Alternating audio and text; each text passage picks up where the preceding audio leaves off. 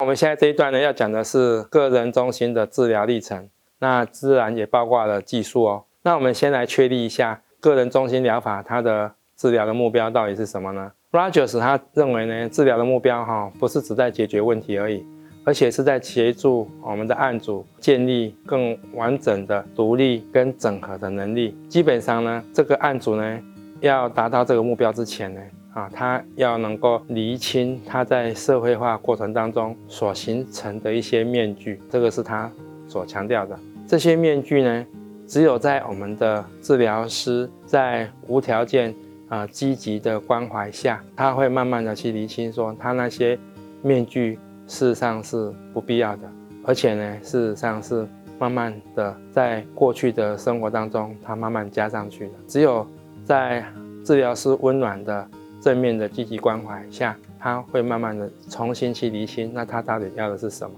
并且让案主能够知道他的目标之后，然后朝这个目标来迈进。再来就是治疗师的功能跟角色是什么呢？刚刚大概都有提到，治疗师在这个过程当中，他不是一个引导者或是知识的提供者，对案主来讲是一个嗯人跟人之间哈平等的一个关系。而不一定是治疗师跟案主的关系，基本上是一个平等的地位的人来关怀这样子的一个案主，又透过一些正确的同理心，这是朋友不一定能提供的，让他去重新去理清他自己，创造呢让案主呢有利于成长的气氛。这个样子要怎么做呢？治疗师在这个过程当中呢，就是要借由真诚接纳。以及同理案主的态度，使治疗师呢慢慢的成为一个案主改变的一个催化剂。治疗师会用此时此刻的每一个当下的感受来和啊案主来会面，然后来慢慢的去进入案主个人的世界。第三部分，案主呢在个人中心的治疗，他的体验经验又是什么呢？案主呢在这个过程呢会有两种知觉。第一个呢，叫做当事人在治疗当中的知觉；第二个是啊，咨商员的态度。无论是哪一种呢，咨商员呢，都是会透过一种治疗技术，去让案主能够有被接纳，然后慢慢的去找出改变的一个方向跟动力。在这个过程当中，然后慢慢的去改变案主的无助感、哦无力感跟犹豫，或者是用没有效率的方法来解决自己的一些过去的。啊，问题，那这个事实上就是在啊案主在这个治疗当中的一些啊经验，这个过程当中呢，就是让我们的案主啊，在这个呃无条件积极的关怀下被理解，然后是成为一个人，他也慢慢去重新去思考，那他是不是有过去的一些啊不一致的面具，然后让他重新去因为自我理解之后去卸除。然后去做新的改变跟尝试。这个呢，在治疗过程当中，啊，案主呢跟治疗师他会有哪些的关系呢？Rogers 他会说，在整个呃治疗的关系当中，我们的案主呢，明显的正向的改变只会发生在一个比较正面的治疗关系当中。那所以说，正面的治疗关系事实上是非常的重要。Rogers 他也提到呢，有六项啊治疗的核心，事实上是在。正面的治疗当中会发现的，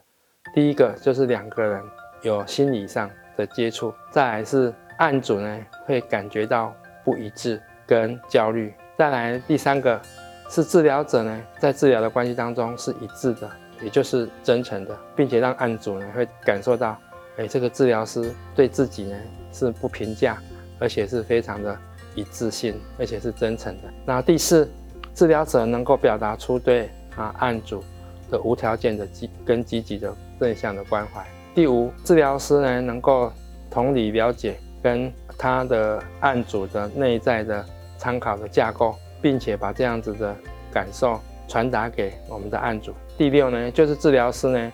他用正确的同理心，在无条件积极的关怀也传达给案主，然后让案主在这过程当中去重新理解自己，并且让自己能够做正向的改变。那所以这个过程当中呢，治疗关系事实上是温暖的。案主呢，会因为啊看到自己的内在的不一致，而慢慢的抛开自己的虚假，会真实的面对自己，跟治疗的关系。他总共会有讲到啊三个重要的技术，第一个就是一致性或者是真诚。那其实一致性呢，它基本上就是指呢治疗者在这个过程当中，他其实是真诚的、跟整合的、可靠的，没有任何的虚伪，而且呢也不会去给案主做评价，而且呢案主呢所感受到的治疗师事实上是非常的真诚。而且关心自己的，那第二个就是无条件啊正向的关怀跟接纳。这个过程当中呢，是指治疗师不带任何条件的去关心啊案主，不会说只有你改变了，或是只有你愿意接纳我了啊我才来辅导你，不会。案主呢是怎么样表现的，其实他就完完整整的去接纳这个案主。案主曾经有过家暴或性侵害的事，他也会。完完整整的去接纳这样子的案主，然后不给他评断，完完整整的去接纳他，然后呢这个就是所谓的无条件正向啊关怀的一个方法。那其实呢这个事实上是让案主呢能够感受到这个治疗师事实上是呃可以被信任最重要的一个技术。如果案主能够有这样子的啊体会到治疗师的关怀。无条件正向积极的关怀，那这个治疗的成功是非常的大，成功的机会非常的大。那再来是正确的同理心了解，什么是同理心呢？就是治疗师跟案主啊一起了解他内心的主观世界，让案主呢可以知道，其实呃治疗师是可以了解他的所言跟他的情绪表现，不会有哦偏差，他精精准准的可以理解自己。那这个事实上呢，是呃治疗师的一个很重要的工具，让案主呢能够被感觉到被同理。八九是他有曾经讲过，当治疗者呢能够体会案主的私人世界，就好像案主呢他自己被看到或是被感受的时候，然后呢这些建设性的改变就会慢慢的发生。所以同理心可以帮助案主，第一个看重跟珍惜自己的经验，第二个处理他们。生理跟心理上的过去的经验，